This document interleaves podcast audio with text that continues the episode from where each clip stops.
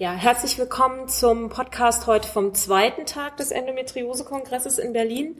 Ich sitze hier mit Katharina Hamann von der Deutschen Endometriose-Vereinigung und Rita Hofmeister von der äh, österreichischen Endometriose-Vereinigung und habe die beiden gebeten, dass sie euch einfach mal kurz erzählen, ähm, was man von den Endometriose-Vereinigungen als Patienten eigentlich für Unterstützung bekommen kann. Äh, vielleicht fängst du mal an, Katharina.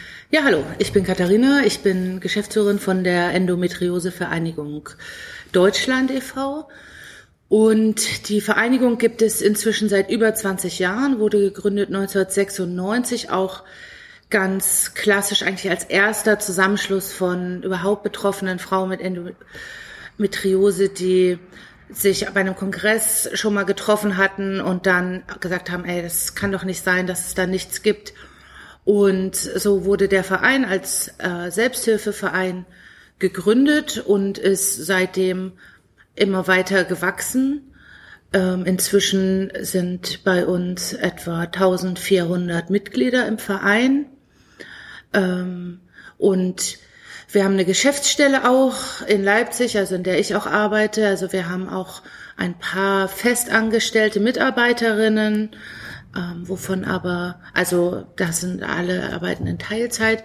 Und unsere drei Hauptbetätigungsfelder, wie wir sie sehen, ist, sind ähm, die Aufklärung über Endometriose, wozu wir eben sowohl die individuelle Aufklärung, also Beratung von ähm, Betroffenen oder auch überhaupt ähm, Aufklärung von Frauen, dass es diese Krankheit gibt, als auch eben Ärztinnen und Ärzte, ähm, und überhaupt gesellschaftliche Aufklärung zu betreiben. Und dann haben wir eben ein großes Feld an für Beratung. Bei uns können wir bieten ähm, für alle Menschen eine kostenlose Telefonberatung an, also unabhängig auch von der Mitgliedschaft in der Vereinigung. Ähm, die geht für Betroffene, für Frauen, die vermuten, dass sie vielleicht Endometriose haben, aber auch für Partnerinnen und Partner. Ähm, und da kann man bei uns einen Telefontermin vereinbaren und ähm, das Beratungsangebot annehmen. Und wir bieten darüber hinaus für unsere Mitglieder auch noch ähm, intensive Beratungsbegleitung an, also längere Begleitung in ähm, Akutsituationen zum Beispiel, aber eben auch sozialrechtliche Beratung bei einer Juristin. Und ähm, wir verstehen uns auch als Vertreterinnen von, da heißt es dann eben eher Patienten, also von Betroffenen, von Interessen von Betroffenen auch im Gesundheitswesen. Also dazu zählt zum Beispiel, dass wir an solchen Medizinerkongressen wie hier teilnehmen auch, versuchen ähm, immer auch Ärztinnen und Ärzte auf die Selbsthilfe aufmerksam zu machen und wir ähm, zertifizieren auch Endometriosezentren. Also dieser Zertifizierungsprozess, das ist Praxen und Kliniken gibt, ähm, die einen speziellen Fokus auf Endometriose legen. Dieser ganze Zertifizierungsprozess ähm, ist auch gemeinsam mit der Endometriose-Vereinigung entstanden. Also wir sind da von Anfang an dabei.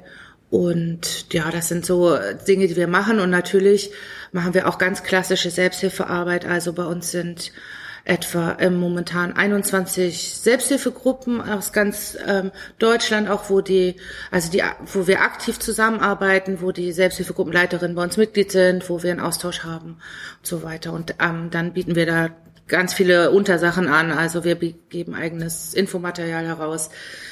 Wir haben ähm, also ich habe äh, vor zwei Jahren ungefähr angefangen, bei der Endometriose-Vereinigung zu arbeiten und habe ähm, den Facebook-Auftritt betreue ich zum Beispiel zusammen mit ähm, einer einem Mitglied von uns und ähm, so, dass wir gesagt haben, okay, das ist jetzt auch ein Fokus. Wir haben den ähm, ja, ich sag mal, der also zu eigentlich zu einer Seite aufgebaut, die ähm, wo wir versuchen eigentlich schon ähm, eine der wichtigsten Informationsquellen für Betroffene zu sein und haben auch dazu eine eher statische Homepage, wo wir eben viele Basisinformationen haben, wo die ganzen Endometriosezentren die es im deutschsprachigen Raum gibt, aufgelistet sind, wo die Selbsthilfegruppen auffindbar sind und so weiter. Äh, wie alt ist denn so die, das durchschnittliche Mitglied in der Endometriosevereinigung? Also ich kann tatsächlich, ähm, ich habe die Zahlen jetzt hier nicht parat, aber ich kann sagen, ähm, ich, ich habe für letztes Jahr hatte ich also, weil wir auch immer so natürlich einen Jahresbericht schreiben und über unsere ganzen Aktivitäten berichten, ähm, da hatte ich zumindest mal die Statistik ähm, so ein bisschen gemacht und ich habe es nicht ganz parat. Ich kann es deswegen dieses Durchschnittsalter nicht sagen, aber ich weiß, dass wir im letzten Jahr besonders für eine Selbsthilfevereinigung ein sehr relativ junges Durchschnittsalter haben. Mhm. Ähm, also wo ich jetzt schon sagen würde, so eine ähm, die Ausrichtung, eine, eine bisschen eine Veränderung vom Auftritt, mehr Öffentlichkeitsarbeit, stärkere soziale in sozialen Netzen, stärkere Präsenz ähm, hat zeigt sich da schon. Also anders als viele andere Selbsthilfeorganisationen haben wir jetzt nicht mit einem Generationenproblem oder so, sag ich mal, zu kämpfen oder vor dem stehen wir so nicht.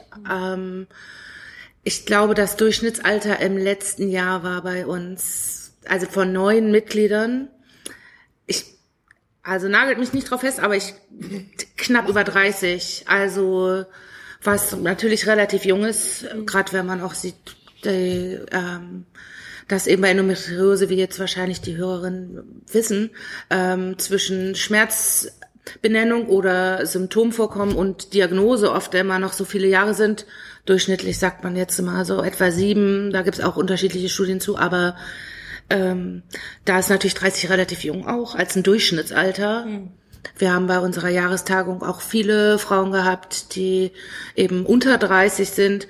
Und ähm, das ist sozusagen, wenn man jetzt einfach organisationstechnisch reden würde, natürlich schön. Andererseits ist es auch, finde ich, immer wieder auch erschreckend, dass bei uns auch 18-Jährige Mitglied werden oder Mütter für noch jüngere Töchter. Mhm. Ähm, weil die einzelnen Geschichten dahinter ja für uns natürlich viel wichtiger sind als die, der statistische Durchschnitt. Ja. Ähm, vielleicht bevor wir darüber reden, äh, inwiefern oder wie ihr Mitglied werden könntet und ähm, was ihr dann vielleicht auch selber mit, mit einbringen könnt in die Vereinigung, äh, leite ich mal kurz über zu Rita von der österreichischen Vereinigung, äh, denn wir wollen ja den ganzen deutschsprachigen Raum abbilden. Wie sieht's denn bei euch aus? Also bei uns ist es prinzipiell prinzipiell ähnlich wie in Deutschland, nur äh, alles viel kleiner und viel weniger professionell.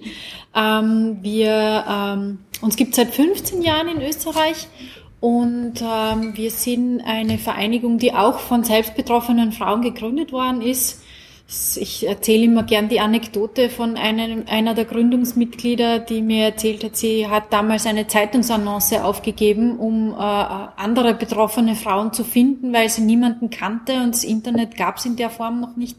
Und daraus hat sich dann äh, der Verein Eva Endometriose Vereinigung Austria entwickelt.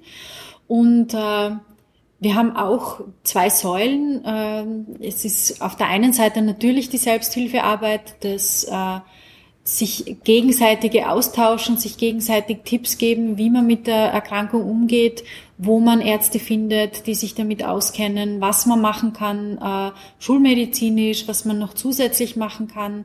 Äh, das ist die eine Seite natürlich. Und die andere Seite, die äh, auch mittlerweile uns sehr wichtig ist, ist einfach das Bekanntmachen der Krankheit in der Gesellschaft, äh, das äh, Entwickeln einer oder das dafür arbeiten, dass sich eine Akzeptanz für diese Symptome in der Gesellschaft entwickelt, dass es nicht immer abgetan wird als, na ja, das ist halt, das gehört halt dazu, dass man Regelschmerzen hat und äh, da musst du halt durch und äh, einfach das Bewusstsein zu entwickeln, dass das nicht so ist, dass das äh, ganz oft einfach eine Krankheit ist, die einen Namen hat und gegen die man was tun kann.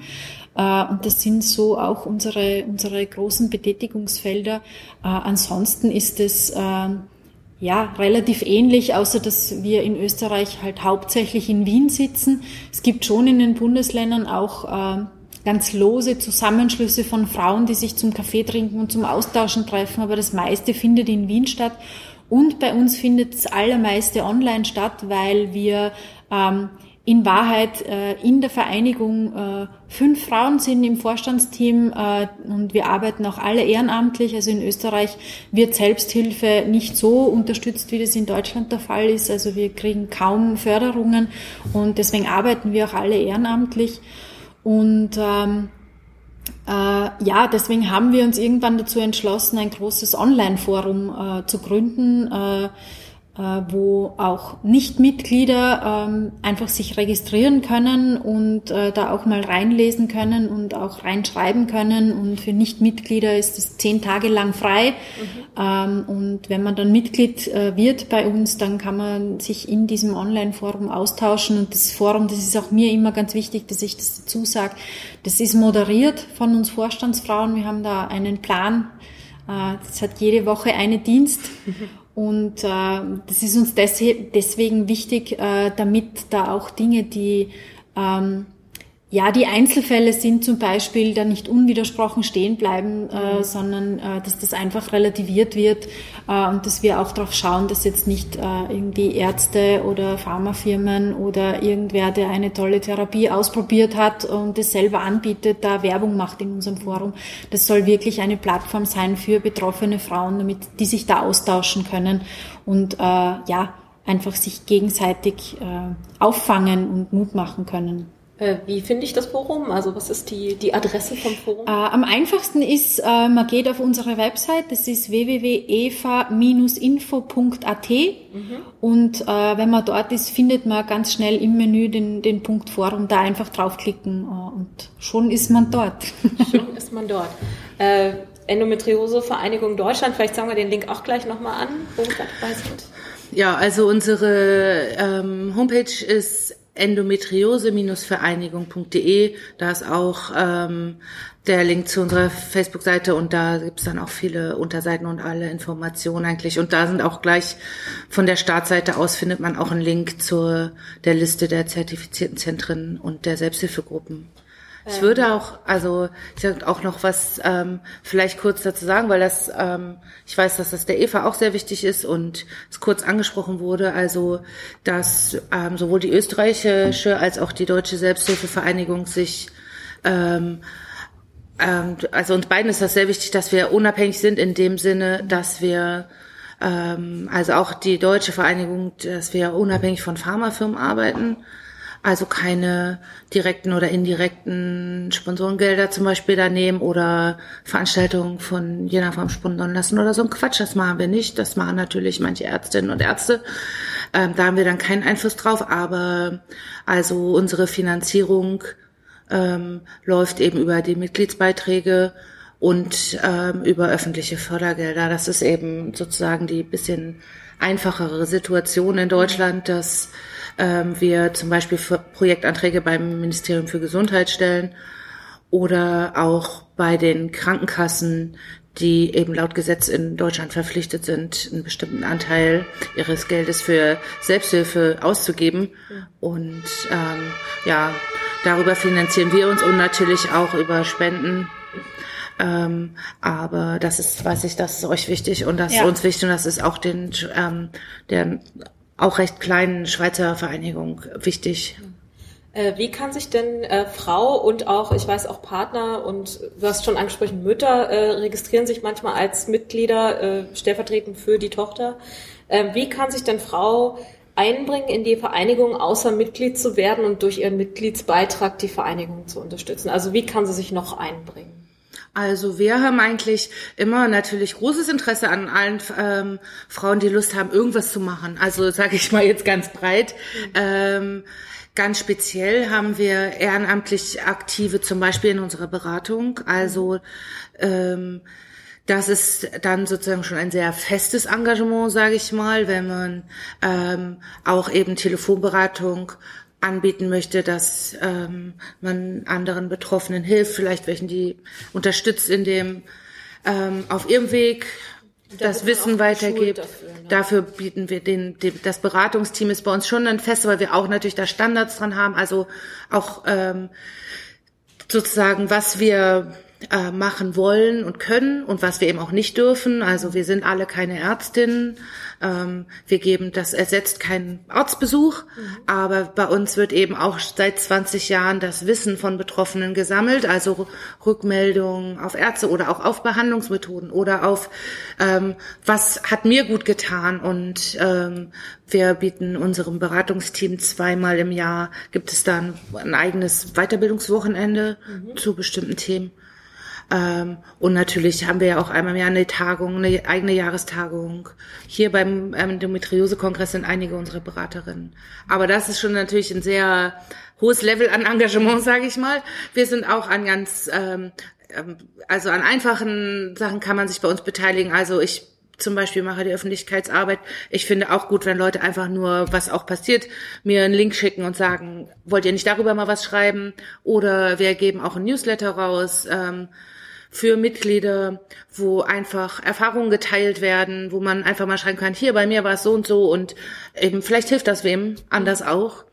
Ähm, ja, also ähm, gerade bei der Öffentlichkeitsarbeit kann man sicherlich, ähm, kann man bei uns mitmachen und dann zertifizieren wir eben auch ähm, Endometriosezentren, was heißt sowohl Praxen als auch Kliniken und ähm, Reha-Einrichtungen, wo ähm, bei uns, wo man eben einen eigenen Termin hat, das nennt sich, das ist so ein bisschen Medizinersprache Audit, ähm, wo eben aus Patientinnensicht bestimmte Kriterien abgeklärt werden, ähm, zusätzlich zu denen, die die Ärztinnen und Ärzte abklären, also wo es eben so um Behandlungsmethoden, um, um Anzahl von ähm, Operationen und sowas geht. Das machen wir natürlich nicht, das können wir nicht ähm, und wollen wir auch gar nicht. Aber wir reden äh, mit ähm, Frauen, die dort behandelt wurden oder gerade werden. Mhm. Wir reden selber auch, äh, also die die jeweilige Betroffene, die das Audit macht, redet mit den Ärzten, klärt eben auch Sachen ab, zum Beispiel, ob der Arzt, der operiert, auch das Vorbereitungsgespräch macht. Ähm, und auch andere softe Punkte, sage ich mal, wie Ausschilderung, ob die Leute am Empfang wissen, was Endometriose ist oder einen den richtigen Weg weisen können. Mhm. Solche Sachen. Also das sind Sachen, die ähm, die bei uns eben auch äh, ein Engagement, also von Ehrenamtlichen gemacht werden, gerade eben aus der Region. Also wenn irgendwo eine Praxis oder eine Klinik sich zertifizieren lassen will, dann gucken wir eben auch zu den Selbsthilfegruppen vor Ort, haben natürlich auch einen Pool an Ehrenamtlichen, die auch zertifizieren wollen. Da kann man sich einbringen. Das ist dann auch mal eine einmalige Sache unter Umständen. Das heißt nicht immer gleich, dass man sich jetzt verschrieben hat, dass man in Zukunft fünfmal im Jahr irgendwo hinfährt. Ähm, und da gibt es eigentlich auch ein relativ großes Interesse daran, weil ähm, oft eben die Leute vor Ort auch dann eine Klinik kennen und wissen, was man vielleicht auch nochmal erfragen will oder worauf man gucken will. Ähm, das sind jetzt Sachen, die mir spontan einfallen, bei denen man bei uns auf jeden Fall mitmachen kann. Naja, und dann bei der Tagung zum Beispiel, also wir haben immer bei unserer Jahrestagung, die auch im, also in meinem Endometriosis Awareness Monat März eigentlich ist, ähm, haben wir immer auch äh, Veranstaltungen, Erfahrungsberichte oder wenn man sagt, hier, ich will gerne mal das, das und das Thema, wollt ihr dazu mal eine Referentin einladen? Also das sind auch Tipps, die man mir einfach nur geben kann. Also man kann an info endometriose-vereinigung.de auch schreiben. Das erreicht dann auch die richtigen Leute bei uns. Also bei uns arbeiten ja auch nicht 20 Leute, sondern fünf. Und ähm, da wird das dann, da erreicht dann die Info auch die richtige Person und oder eben man kann selber auch mal einen Vortrag halten und man kann uns aber auch einfach Tipps geben, was jetzt interessant wäre oder wo es schön wäre, mal darüber zu berichten. Rita, wie ja. ist bei euch mit Zentren? Werden die auch in Kooperation mit euch zertifiziert? Gibt es überhaupt zertifizierte Zentren in Österreich? Ich weiß es ehrlich nicht. Mhm.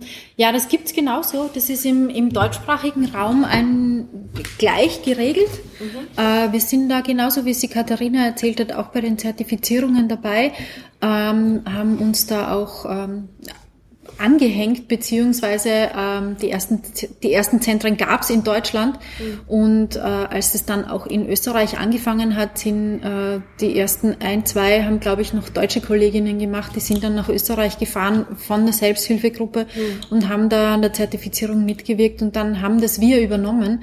Äh, es gibt jetzt in Österreich, äh, ist ja auch ein viel kleineres Land, nicht so viele Zentren, aber es gibt's wohl äh, auch äh, nicht nur in Wien, auch in den anderen Bundesländern äh, gibt es Zentren, es wird auch immer mehr. Mhm. Und äh, ja, das finden wir auch ganz wichtig, dass es das gibt, weil es für uns auch ein Instrument ist, ganz objektiv den Frauen sagen zu können, äh, wenn du das hast, äh, geh doch mal dann in ein Zentrum, weil die kennen sich gut aus.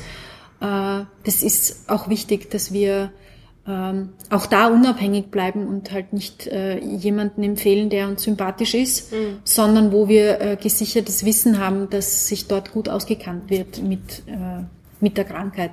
Und auch bei uns kann man, wenn man Lust hat, irgendwie sich einzubringen, das ganz einfach tun. Wir sind immer wieder auf irgendwelchen Veranstaltungen und freuen uns, wenn unsere Messestände äh, betreut werden und wenn da jemand äh, zu uns sagt, äh, ich habe Zeit am Nachmittag, äh, kann man da ganz unkompliziert vorbeikommen. Oder wir haben auch immer wieder Frauen, die sagen, ähm, ich war jetzt bei meinem Frauenarzt, der hat überhaupt kein Informationsmaterial. Ich gebe dem jetzt mal einen Packen Folder von euch, der soll das, soll das auflegen im Wartezimmer. Mhm. Das sind so ganz, ganz kleine Dinge, die man auch machen kann. Ähm, beziehungsweise wir freuen uns auch immer wahnsinnig, weil in Österreich ist äh, schon immer alles sehr auf Wien konzentriert. Äh, und wir freuen uns irrsinnig, wenn aus den Bundesländern auch Frauen äh, uns anschreiben oder anrufen äh, oder eben bei uns im Online-Forum posten. Sie würden sich gern mal bei Ihnen in der Region treffen mit anderen Frauen und ob wir Ihnen helfen können, das bekannt zu machen. Und dann machen wir das gern und schicken einen Newsletter aus an alle Oberösterreicherinnen und stellen das auf unsere Website, auf unsere Facebook-Seite. Das haben wir auch alles äh, und, und äh, unterstützen so, damit sich auch in den Bundesländern mehr tut. Ja. Also ich fasse mal zusammen, äh, die Endometriose-Vereinigungen, wir haben jetzt niemanden aus der Schweiz da, aber es gibt auch eine, ähm, sind eine tolle Möglichkeit für Patientinnen, sich miteinander zu verbinden, weil da halt auch äh, die Möglichkeit zum Netzwerken gegeben wird, eine tolle Möglichkeit, sich zu engagieren, äh, gerade wenn ihr zu denen gehört, äh, die sagen, Mensch, warum ist das nicht bekannter? Ist äh, mit der Vereinigung gemeinsam da irgendwie an der Öffentlichkeitsarbeit zu arbeiten sicherlich ein guter Ansatz. Äh, wir machen gleich noch unsere Nachbesprechung des Kongresses von heute, vielleicht ein bisschen kürzer als gestern. Äh, und wir sehen uns dann später heute Abend noch. Vielen Dank, dass ihr dabei wart. Gerne. Ja, danke. Danke dir. für die Einladung. Sehr gern. Ja, da sind wir wieder zurück äh, vom zweiten Tag des Endometriose-Kongresses. Ähm, jetzt wieder mit unserer äh, Tagesendbesprechung. Dabei ist auch wieder Nadja aus München. Und vielleicht stellst du dich kurz vor, du warst gestern noch nicht dabei. Äh, mein Name ist Anne, ich bin Leiterin der Selbsthilfegruppe aus Hof, Nordbayern und ich freue mich heute dabei zu sein. Super, ich freue mich sehr. Ähm, großes Thema heute beim Kongress, äh, was uns alle sehr ähm, sehr interessiert hat, war das Thema komplementäre ähm, ähm, Therapien, meine Güte, Wortfindungsstörung. Ähm, vielleicht erzählt ihr mal kurz, was ihr da heute so gehört habt und äh, was so Neues für euch dabei war. Mhm. Also ganz spannend und das knüpft ein bisschen an das an, was, was wir gestern auch schon gehört haben, dass äh, die, die, die reine ähm, medikamentöse Behandlung der Endometriose nach einer OP einfach nicht ausreichend ist, sondern komplementärmedizinisch einfach auch was getan werden muss und es da einfach schon Konzepte gibt, die heute vorgestellt werden, äh, vorgestellt wurden. Einmal die Saatmethode von der Frau Dr. Schweizer-Arau, ähm, bei der ich selber auch in, in Behandlung äh, war und bin und das ist ganz, ganz spannend, weil sie ganz klar sagt, ähm, ja, wir brauchen den klassischen Mediziner, aber wir brauchen auch die Psychotherapie, um ähm, die Frauen dort abzuholen, wo sie gerade stehen, die zum Teil auch traumatisiert sind, entweder durch die Diagnose oder durch ihr Leben ähm, und verknüpft das Ganze dann mit, mit Methodiken aus, aus dem TCM und aus der ähm, aus der Homöopathie, um, um die Leute ähm, oder um, um die Frauen einfach ganzheitlich ähm, begleiten zu können und betreuen zu können. Das finde ich einen sehr, sehr guten Ansatz. Ähm, ich kann selber sagen, ich war bei ihren Behandlungen und sie ist, sie ist wirklich eine ganz tolle. Mhm. Ähm, Hast du an dieser Methode dann auch teilgenommen? An also an der Studie habe ich nicht teilgenommen. Äh, sie praktiziert ganz, ganz äh, normal, unabhängig jetzt auch von der Studie, von der sie mhm. heute gesprochen hat. Hat für mich jetzt heute auch ein Stück weit einen Sinn ergeben, wenn sie diese Methodik vorstellt, diese Saatmethode, weil sie die tatsächlich praktiziert. Mhm. Ähm, das heißt, sie versucht schon eine Art Gesprächstherapie während der Behandlung zu machen ähm, und zusätzlich äh, wendet sie Akupunktur an oder ähm, gewisse Kräuter, die, die, ja, die man da im TCM verwendet. Mhm. Und ähm, deine, deine persönliche Erfahrung, also war das, war das hilfreich für dich? Würdest du das mhm. weiterempfehlen? Es kommt sicherlich ein bisschen darauf an, diese Saatmethode zielt ganz klar auch auf Frauen mit Kinderwunsch ab. Mhm. Das ist, so ist die Studie auch angelegt, weil das Erfolgsergebnis ist ja, dass 64 Prozent der Frauen innerhalb dieser Studie tatsächlich äh, schwanger geworden sind, obwohl ihnen vorher gesagt wurde, sie können gar nicht schwanger werden. Das ist ein sehr guter Wert, ähm, ja. Und, und so ist es auch angelegt, auch mit den Ärzten und den Leuten, mit denen sie zusammenarbeitet, die Frauen sozusagen zu schwängern oder ihnen die Schwangerschaft zu erleichtern. Die Frauen zu schwängern. Der war gut. Ähm, das ist jetzt für mich nicht im Fokus. Mhm. Äh, von daher ähm, muss ich sagen, ja, hat man schon ähm, eine kurzzeitige Linderung. Man muss das allerdings sehr, sehr kontinuierlich betreiben, mhm. damit es, damit man eine, eine Linderung hat, mhm. ganz klar. Ja. Kannst du noch was dazu sagen? Also ein weiterer Vortrag zu dem Thema war von der Frau Dr. Bandelin, die ist hier Ärztin in Berlin und die ist Homöopathin, Naturheilpraktikerin und hat eben vorgestellt, dass man mit Konstitutionsmitteln ähm, auch die Endometriose behandeln kann. Das mhm. bedeutet Gleiches mit Gleichem heilen. Ähm, zum Beispiel hat sie das Beispiel gebracht, ähm, wenn man sich verbrennt, dass man seine Hand und das heiße Wasser halten kann. Das klingt jetzt alles sehr drastisch, aber dass dann quasi der Heilungsprozess anfängt. So ist es ähm, System. Und sie hat dann ein paar Beispiele gemacht von Patientinnen, die eben äh, Endometriose hat und sie hat ihnen dann mit ähm, Globuli-Mitteln ähm, versucht, ähm, die, die Heilung eintreten zu lassen. Das ist natürlich bei Endometriose nicht immer so einfach, weil viele Begleitkrankheiten dabei sind und nicht nur die Endometriose da im Vordergrund steht. Hast du damit selber auch schon Erfahrungen gemacht mit so einer Therapie? Ja, ich selber ähm, will, äh, bin auch bei einer Homöopathin-Behandlung, auch mit der gleichen Therapieform. Deswegen ähm, kann ich da auch von, von guten Erfolg sprechen. Natürlich kann man die Endometriose nicht damit heilen, aber vielleicht so Begleiterkrankungen. Ähm, zum Beispiel hatte ich mal jahrelang Harnwegsinfekte und da habe ich jetzt überhaupt keine mehr. Mhm. Also diese Begleitkrankheit, die habe ich eigentlich die letzten vier Jahre hier ähm, nicht mehr.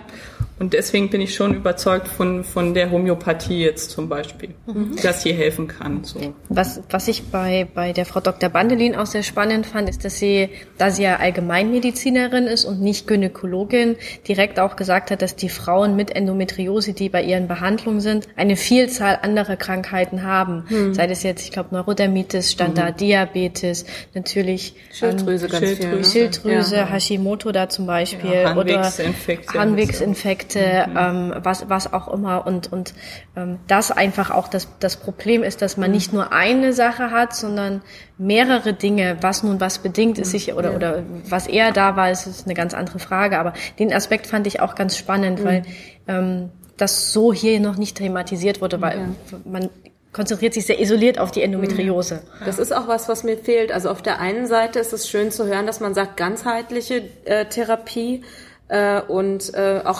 verschiedene Ärzte, die zusammenarbeiten. Aber dabei geht es immer nur um die Endometriose. Es geht nicht darum, die Frau als Ganzes äh, zu heilen mit allen Krankheiten, die sie hat. Ähm, das das finde ich auch immer schade. Also ich, ich weiß nicht, ob ich es gestern schon im Podcast gesagt habe. Also ich habe auch Hashimoto.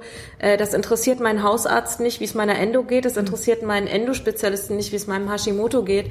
Dabei sind, glaube ich, viele von uns uns sehr sicher, dass diese zwei Sachen recht eng zusammenhängen ja. und sich sehr, ähm, sehr beeinflussen können. Und ich finde es immer wieder schade, dass da äh, wenig auf den, auf den gesamten Menschen geguckt wird. Also schön, dass es jetzt äh, dann heute auch einen Beitrag von jemandem gab, der gesagt hat, ich gucke mir den ganzen Menschen an und nicht nur die Endo. Ähm, dazu war dann noch äh, der, der Vortrag von der Frau Bärbel Junginger, äh, auch von der Charité Berlin. Die hat nochmal ganz explizit geredet über Osteopathie und Physiotherapie äh, bei der Endometriose. Ähm, die hat uns ein bisschen erzählt, was da tatsächlich äh, im Muskel passiert, wenn man, äh, wenn man chronischer Schmerzpatient ist, die quasi gesagt hat, wenn man den Schmerz länger als sechs Monate hat, dann verändert sich da tatsächlich im tiefen Muskelgewebe was. Also da gibt's ähm, tiefe Verspannungen, die dazu führen, dass dann die die oberen Muskulaturschichten äh, diesen dieses also diese Haltungsunterstützung, die diese tiefen Muskelschichten eigentlich haben, äh, dass die das übernehmen müssen, was dann auch wieder noch zu mehr Verspannungen führt. Ähm, und äh, dass dann halt der, der Schmerz auch die komplette Beckenbodenmuskulatur absolut verändert. Also nicht nur, nicht nur beeinträchtigt, nicht nur verspannt, sondern richtig komplett verändert diese Muskulatur. Mhm.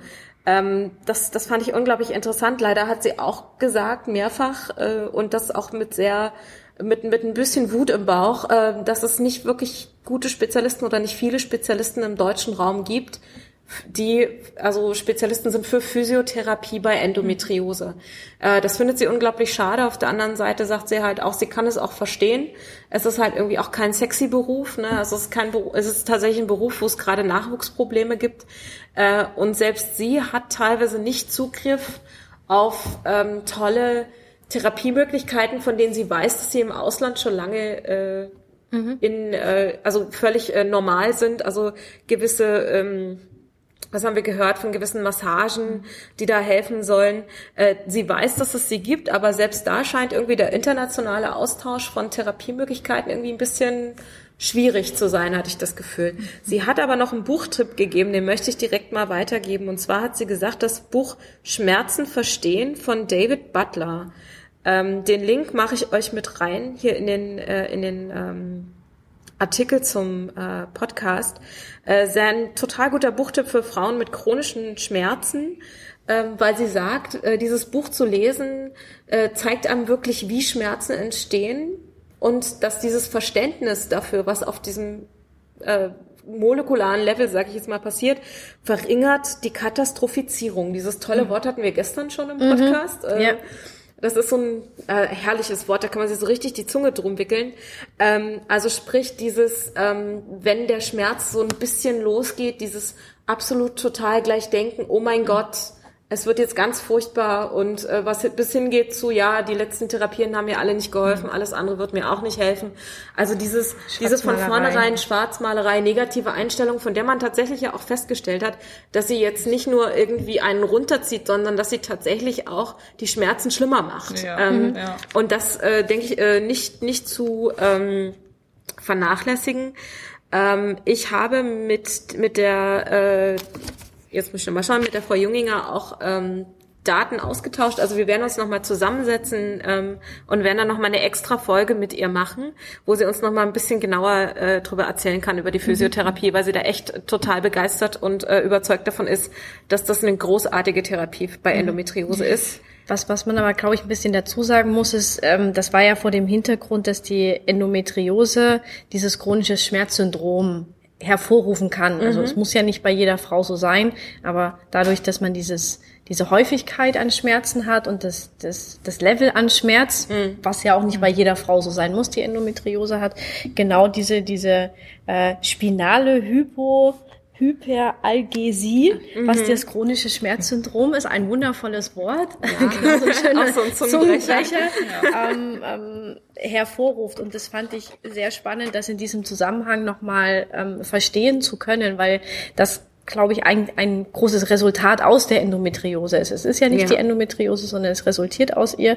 Und, und äh, da wird die Behandlung noch später erfolgen, weil selbst wenn diagnostiziert ist, dass die Frau Endometriose hat, dauert es nochmal sehr, sehr viele Jahre, ehe sie in diese Schmerztherapie überhaupt reinkommt, wenn sie denn genehmigt wird ja. von, von den Gremien. Ja. Da, da wurde ja auch erwähnt, also von mehreren Referenten heute, dass es äh, zwar Therapieformen gibt in Deutschland, aber dass es da ja sehr schwer ist, ähm, dass man da in eine Einrichtung kommt mit eine Reha nur, nur für Schmerzen oder mhm. nur in der Behandlung bei Schmerzen, dass das schon ein sehr langer Weg ist, da oft für Patienten, dass man überhaupt da so eine Behandlung mhm. bekommt. Genau, also und da kann ich auch aus Erfahrungen von, von einer Frau aus unserer Selbsthilfegruppe in München sagen, die hat jetzt auch äh, ein Jahr lang äh, nur um die Reha gekämpft, also wo schon Anträge gestellt waren, wo Ärzte sich dafür eingesetzt haben, dass sie das bekommt und trotzdem hat der der Genehmigungsprozess ein Jahr gedauert, mhm. ähm, dass sie jetzt ähm, wirklich auf so eine Schmerztherapie ähm, in, einer, in einer stationären Einrichtung für ich glaube sechs Wochen ähm, unterkommt weil einfach äh, sie auch an einem, an einem Punkt ist, wo man sagt, das ist gar nicht mehr mhm. ertragbar. Also, Aber da hat sie noch nicht angefangen. Jetzt. Nein. Okay, nein, nein. das wäre ja interessant. Äh, vielleicht hat sie ja Lust, uns dann mal davon zu erzählen, wie, wie ihr das ergangen ist, ob das geholfen hat. Äh, ja, also das Thema Schmerz war heute grundsätzlich ein, äh, ein Thema den ganzen Tag lang. Mhm. Äh, wir haben auch noch mal Vorträge darüber äh, ganz explizit gehört, wie Schmerzen tatsächlich entstehen. Wir haben gestern schon von der Silvia Mexner von der Charité einen Vortrag gehört, dass Endometriosezellen tatsächlich, ich dachte immer, das wäre äh, ein bisschen seltener, aber dass äh, tatsächlich irgendwie viele Endometriosezellen ihre eigene, ihre eigenen Schmerzzellen bilden, ihre eigenen äh, kleinen äh, Signale in die Welt schicken und ähm, dass es deswegen gar nicht verwunderlich ist, dass sie so unglaubliche Schmerzen bereiten. Das haben wir dann heute auch nochmal gehört. Ähm, und wir haben dann halt auch gehört, was du schon angesprochen hattest, dass nach etwa zwei Jahren, und ich denke, das kann bei der einen oder anderen auch viel schneller gehen, ähm, auch die Schmerzen von solchen Sachen dann halt auch chronisch werden und dann halt auch wirklich äh, auf, auf der auf Gehirnbasis, also hirnmorphologisch wurde es genannt, Veränderungen hervorrufen, dass da wirklich eine ganz andere äh, Annahme und Absenden von Schmerzen vonstatten geht. Also dass auch teilweise, äh, wie heißt es, die sympathischen Nervenzellen, die so einen äh, Schmerz auch mal äh, ignorieren oder entgegenwirken, dass die äh, völlig in Minderzahl kommen und äh, dass quasi dadurch nach und nach der Schmerz immer intensiver und auch äh, bei kleineren, was haben wir gesagt, ne, also bei äh, ich sag mal, wenn man nur angefasst wird, ganz, ganz vorsichtig, ja, jemand, das einer normalen Frau, die merkt es vielleicht gar nicht oder die merkt einen leichten Druck und ähm, bei einer bei einer chronischen Schmerzpatientin kann das richtig schmerzhaft werden und das liegt halt an solchen mhm. an solchen Veränderungen im Nervensystem, richtig. Genau, also man hat ja spricht ja von diesem Schmerzgedächtnis mhm. und was sie auch gesagt hat, ist, dass der Muskeltonus bei Endometriosefrauen deutlich höher ist. Das heißt, dass überhaupt der der der die gesamte Spannung im Körper sehr, sehr viel höher ist. Und damit habe ich natürlich von, das ist ja wie wenn ich, wenn ich einen Gummi spanne, ne? wenn der mhm. schon eine gewisse Grundspannung hat und dann ziehe ja. ich den noch weiter und noch weiter, irgendwann ähm, kann das halt nicht mehr ertragen. Und deshalb ist das ja wie so eine Spirale bei den Endometriose-Patientinnen, dass der Schmerz dann einfach unerträglich wird, obwohl das Level, was vielleicht oben drauf kommt, wie durch mhm. diesen kleinen Druck, gar nicht so groß ist. Aber ja. man ist einfach schon so weit, dass das genau, ich denke, ich denke das, ist auch, das ist auch der Grund, weshalb Yoga so hilft. Genau. Also Yoga bringt ja äh, energetisch in eine Unterspannung. Wenn man also energetisch immer überspannt ist durch diese, durch diese chronischen Schmerzen äh, und Yoga einen generell in die andere Richtung drückt, heißt es eigentlich, könnte man sagen, es bringt einen mehr in die Mitte. Ähm, das könnte Sozusagen. also einer der Gründe sein, nicht nur natürlich der Effekt, dass man sagt, man macht einen Sport. Wir haben heute gehört, Sport hat auch auf molekularen Level tatsächlich einen Einfluss auf ja. die Schmerzen, also nicht nur gefühlt, sondern tatsächlich bringt es Veränderungen mit sich. Also Mädels, wenn ihr könnt und wenn es nur ein Spaziergang ist, tut was für euch. Es wird euch auf lange Zeit auf jeden Fall äh, gut tun. Ähm, Vielleicht das, was mir beim Yoga, weil du das gerade mhm. so schön gesagt hast, einfällt. Also ich selber praktiziere auch Yoga ähm, und, und äh, Yoga stimuliert ja auch das vegetative Nervensystem. Genau. Das geht auch wieder in dieses ganze Schmerzgedächtnis rein, man gehört, wo das man kann es auch richtig irgendwie wieder zurückdrehen, die Uhr, habe ich gehört. Ja, ne? genau. Und und man kann eben mit das sind zum Teil eben auch Atemübungen, also gar nicht die Körperübungen, mhm. sondern das sogenannte Pranayama und die, die Atemübungen im Yoga, ähm, wo man wirklich anfängt, den Menschen aus dieser Spannung, was du sagst, diesem, diesem Kreislauf rausholen zu können. Und mir selber tut das extrem gut. Mhm ähm, weil du richtig merkst, du, du kommst runter, es ist auf, alle, auf einmal alles leichter und entspannter und, und äh, man, man glaubt das manchmal gar nicht. Ja. Also ich, ich merke den direkten Effekt, wenn ich zum Beispiel Sport mache und danach mich dehne. Dann mache ich quasi, also die Dehnungsübungen, die ich mache, sind eigentlich auch Übungen aus dem Yoga. Äh, wenn ich da zum Beispiel eine Übung mache, dann habe ich irgendwie eine bestimmte Flexibilität. Wenn ich dieselbe äh, Übung mache, während ich Yoga mache, also nachdem ich vielleicht zehn Minuten Yoga mache mit den Atemübungen und allem, mache ich genau dasselbe wie nach einer Stunde joggen gehen oder so und bin flexibler. Finde ich ganz witzig. Also es ist genau dieselbe Sache. Die Wahrscheinlichkeit, dass ich nach zehn Minuten entspanntem Atem, atmen und mich langsam in Stretching-Bewegungen zu bringen, wesentlich flexibler bin, wie nach einer Stunde irgendwie Sport, wo ich richtig warm mich trainiert habe, äh, finde ich finde ich erstaunlich. Mhm. Also, aber es ist wirklich ein Unterschied. Ja, ich habe mich gerade noch mit der Krankengymnastin aus Bad Schmiedeberg von der Reha-Einrichtung für Endometriose unterhalten mhm. und sie hat auch gesagt, also egal welcher Sport, ist wirklich sehr positiv und wirkt sich sehr gut auf die Endometriose aus. Da gibt es ja. natürlich auch verschiedene Übungen. Reduziert ja auch Stress, ist ja. auch ein Stimmungsaufheller. Mhm. Ne? Und Definitiv. Was, was sie auch gesagt hat, was was super ist, was Bad Schmiedeberg lang angeboten hat, jetzt momentan momentan leider nicht, ist Bauchtanz. Also wer da Lust Yay. hat, auch ähm, seinen Beckenboden in Bewegung zu bringen, kann ich auch nur empfehlen. Habe ich viele Jahre gemacht. Bauchtanz macht Spaß und tut gut. Genau, da war ja eine Dame, war sie auch aus Leipzig, ne? Nein, sie Oder? kommt aus Dresden. Also für, für die Damen unter euch, die aus Dresden kommen, da gibt es die Yvonne von der Endometriose-Vereinigung Deutschland, die dort auch einen Kurs anbietet, äh, Bauchtanz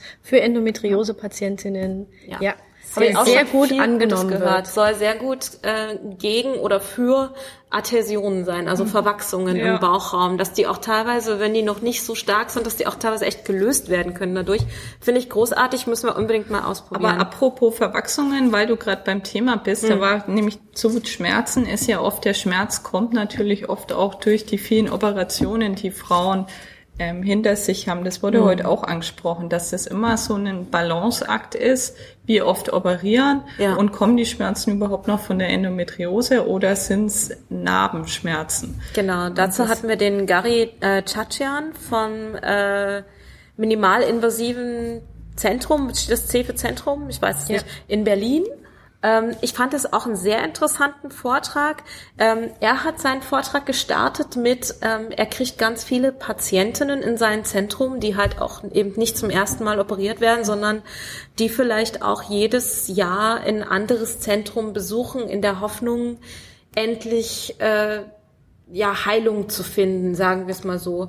Die also mit Beschwerden ins Zentrum kommen, wo er dann erstmal abklären muss, ähm, bringt es überhaupt was, da jetzt noch eine OP zu machen? Sei es jetzt die dritte oder die zwölfte, glaube ich, macht für ihn keinen Unterschied. Er muss halt immer gucken, äh, bringt eine weitere OP dieser Frau was. Und ich fand es sehr interessant, dass er gesagt hat, dass tatsächlich in den allerwenigsten Fällen die tatsächlich was finden. Also ähm, Ihr könnt euch vorstellen, wenn ihr schon Patientin im Endometriosezentrum sind, das sind die Experten, die sind sich hier, glaube ich, alle recht einig, ähm, wie man operiert und wie man guckt. Äh, und zumindest wurde sich unter den Experten hier gegenseitig beigepflichtet, dass die Wahrscheinlichkeit, dass drei Ärzte was übersehen haben, was der vierte findet, nicht sehr groß ist. Das heißt nicht, dass es nicht, nicht passiert. Also es gibt Einzelfälle, in denen ist das der Fall. Ähm, grundsätzlich scheint aber, glaube ich, ähm, ich habe dann zumindest gefragt, ob dieses Wechseln des Zentrums vielleicht eher was damit zu tun hat, dass die Frau sich nach der OP irgendwie äh, schlecht nachbehandelt fühlt. Also vor der OP hat man ja teilweise 30, 40 Minuten Vorgespräch, Erstgespräch, ähm, es wird viel untersucht, einem wird viel zugehört, die ganze Anamnese wird gemacht. Also ich frage mich, weil man ja schon festgestellt hat, wie hilfreich diese Patienten-Arzt-Gespräche auch für die Genesung sind. Allein das Gespräch, deswegen ist ja teilweise auch, wird ja auch der Homöopathie nachgesagt, dass sie nur deswegen so erfolgreich ist, weil die Gespräche so lang sind und weil die Frau das Gefühl hat, sie kann endlich mal äh, alles loswerden.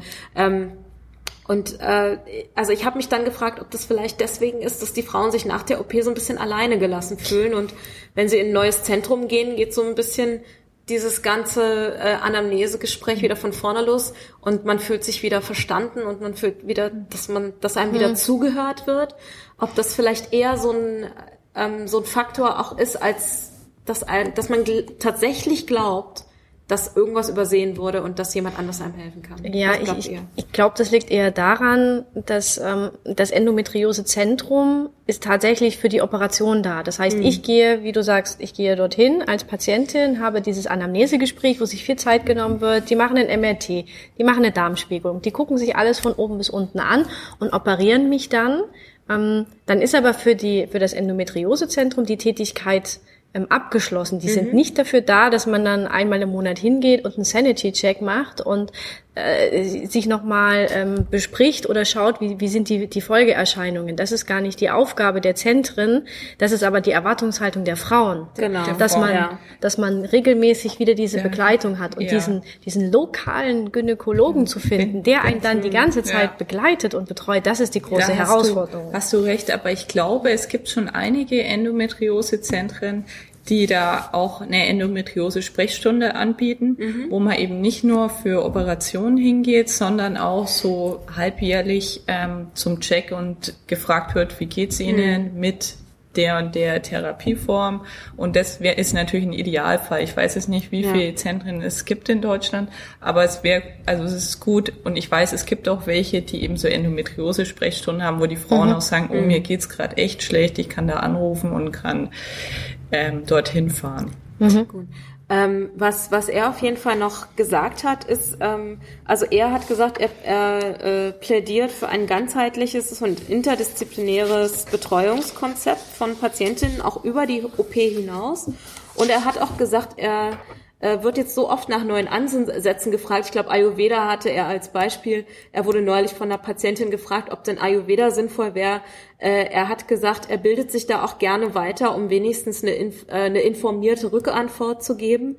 Ähm, und also das hätten wir eigentlich gleich ganz am Anfang gleich sagen müssen. Bei mir steht es jetzt hier ziemlich weit unten, dass er auch nochmal gesagt hat, dass häufige OPs die Chronifizierung von Krankheiten generell, nicht nur der Endometriose, sondern von jeder Krankheit fördern. Also äh, auch nochmal sein Plädoyer, Plädoyer dafür, wirklich zu gucken, ist eine weitere OP wirklich angezeigt? Bringt es wirklich Linderung oder macht es mehr kaputt, als es als mhm. es helfen kann. Ja. Äh, also vielleicht auch für euch nochmal zum Verständnis, warum vielleicht mancher Arzt äh, nicht, nicht sofort sich den OP-Kittel anzieht, wenn ihr erzählt, dass ihr Schmerzen habt, sondern äh, und es ist nicht eure erste OP, sondern dass da wirklich nochmal ganz genau geguckt wird, ähm, das ist auch, äh, ich sag mal, in, in, in gewissem Sinne auch äh, absolut in eurem Interesse, ja. dass da, äh, wenn die, wenn die auch nochmal überlegen und vielleicht auch mit euch nochmal was anderes ausprobieren, als äh, die, die dritte oder vierte OP zu machen oder ich, Gott bewahre die zwölfte. Ich finde es gut, dass du das sagst, weil das ist ein ganz wichtiger Punkt, dass, glaube ich, jede Patientin für sich selbst Verantwortung übernehmen muss und schauen muss, was tut mir gut. Das, wenn wir dann wieder zu den alternativen Ansätzen zurückkommen, da ist, was die gesprochen haben aus der japanischen äh, Medizin, ähm, das Qi und die Lebenskraft. Hm. Und oft viele OPs, die können natürlich die Lebenskraft auch vermindern. Ja. Äh, Frauen, die jedes Jahr eine OP haben, die sind nach fünf Jahren, fehlt ihnen die Lebenskraft. Hm. Und es ist auch ganz, ganz wichtig, ähm, dass da jede für sich ihren Weg finden muss, ähm, weil Lebenskraft brauchen wir alle. Die Frauen sind meistens noch nicht alt, die Endometriose haben. Wir stehen hier in der Blüte unseres Lebens und müssen schauen, das Beste auszumachen und und müssen da natürlich auch kritisch sein, was die was die Ärzte empfehlen. Mhm. Es gibt natürlich Ärzte, die sagen, wir operieren jedes Jahr. Mhm. mhm. Ja. Und das, das ähm, habe ich jetzt auch in der Diskussion oft in, in Foren oder in den in, zum Teil auch Facebook-Gruppen, die, die es gibt, gehört, dass ähm, junge Frauen zum Teil 10, 15, 20 ähm, OPs in Anführungszeichen, also eine, eine Bauchspiegelung hatten, mhm. ähm, weil man einfach sagt, ja, dann, dann schaut man nochmal. Also die Laparoskopie ist ja zum einen die Diagnostik, mhm. um die Endometriose überhaupt erstmal zu bestätigen. Ähm, auf der anderen Seite aber auch der Weg, um sie zu entfernen. Mhm. Und, und das ist mal so ein Spiel mit dem Feuer. Ähm, und die, wie du sagst, diese, diese Vernarbungen, die durch jede neue OP entstehen, äh, die Verwachsungen, die, die daraus hervorgehen können, die verursachen natürlich ja. noch mehr Schmerzen ähm, und sind für das Schmerzsyndrom und die Endometriose einfach absolut hinderlich. Ja, äh, zu dem Thema würde ich vielleicht noch abschließend, ähm, ich war gerade noch in einem Vortrag, also ein, ein, ein Teil der, des Mission Statements von Endohilfe ist ja auch, äh, dass mehr Frauen über Endometriose erfahren und ähm, mir ist ganz wichtig, dass vor allem auch junge Frauen ähm, oder Frauen jünger, in einem jüngeren Alter von Endometriose erfahren. Äh, jetzt war ich noch mal in einer Vortragsreihe, wo es speziell um jugendliche Frauen ging. Und dann habe ich natürlich äh, im Lichte dessen, was wir gerade besprochen haben, also die Häufigkeit der OPs ist auch nicht gut, gefragt, wie es denn aussieht, äh, was, was denn besser wäre, ein Mädchen, was mit 16 Jahren erfährt, dass es Endometriose hat und dann vielleicht bis sie 30 ist, schon drei, vier OPs gehabt hat oder eine Frau, die mit 30 erfährt, dass sie Endometriose hat und dann quasi im selben Alter eine OP hinter sich hat. Ähm, da mussten die Ärzte dann leider sagen, dass es noch keine Langzeitstudien wirklich gibt mit, mit jung operierten Frauen. Ich weiß, dass es zumindest äh, erste Studien aus Amerika gibt, wo gesagt wurde, da wurden teilweise irgendwie auch schon achtjährige Mädchen operiert, wo man gesagt hat, äh, die haben, als sie das danach äh, untersucht haben, sehr, sehr gute Ergebnisse gehabt. Also die würden fast sagen, die sind geheilt. Also dass die wirklich alle Herde irgendwie entdeckt haben und so. Ähm, das, wie gesagt, das, das bleibt zu beobachten, ob sich das langfristig hält. Äh, aber grundsätzlich wäre natürlich auch bei einem jungen Mädchen zu gucken, also da werden teilweise auch erstmal ähm, die Hormontherapien probiert, jetzt nicht direkte GNRH-Analoge, aber zumindest vielleicht auch mal eine Gestagenpille schon mal auszuprobieren. Ähm, da sind sicherlich auch neue Therapien, die jetzt bald auf den Markt kommen, ganz interessant. Das Elagolix, wo ich schon auf dem Blog drüber geschrieben hatte, ein GNRH-Antagonist, den man individuell oral dosieren kann, äh, der nicht komplett zur Menopause führt, sondern einfach nur die Östrogene im Körper so weit absenkt, dass man halt ähm, die, ähm, die Beschwerden mindern kann, ohne halt direkt die Frau, ich sag mal, abzuschießen in die Menopause und in die, äh, in die Depression. Ähm, das wird, äh, ist jetzt in der, in der Beantragung, werden wir hoffentlich in den nächsten, äh, ja, also ich sag mal bis Ende des Jahres oder Anfang nächsten Jahres wurde vorhin gesagt, äh, ist es hoffentlich auf dem Markt und dann bin ich auch ganz gespannt, ob das, äh, ob das hält, was es verspricht. Es hört sich ja großartig an. Also ich sag für mich als große Hormongegnerin selbst, äh, ich würde es mir vielleicht sogar dann überlegen. Ähm, das soll es aber, finde ich, auch gewesen sein für heute. Wir haben noch was vor. Ähm, und alles andere, äh, morgen ist ein relativ kurzer Tag, dann bringen wir vielleicht Themen, die wir heute nicht besprochen haben, notfalls morgen nochmal mit rein, äh, weil da ist der Tag nicht so lang. Ähm, ich danke euch äh, fürs Zuhören. Ich danke euch beiden wieder fürs Mitmachen oder okay. zum ersten Mal. Vielen Dank, dass ja, du dabei warst. Sehr gern. Danke für die Einladung. Ja, Vielen Dank. macht mir Spaß mit euch. Also ich hoffe, euch hat es auch gefallen. Ihr könnt uns gerne Feedback geben. Ähm, Endohilfe könnt ihr natürlich auch folgen, weil ich habe es jetzt immer vergessen zu sagen. Es gibt eine Facebook-Seite, es gibt Instagram, äh, es gibt diesen Podcast offensichtlich, davon wisst ihr schon, äh, wenn ihr den gerade hört.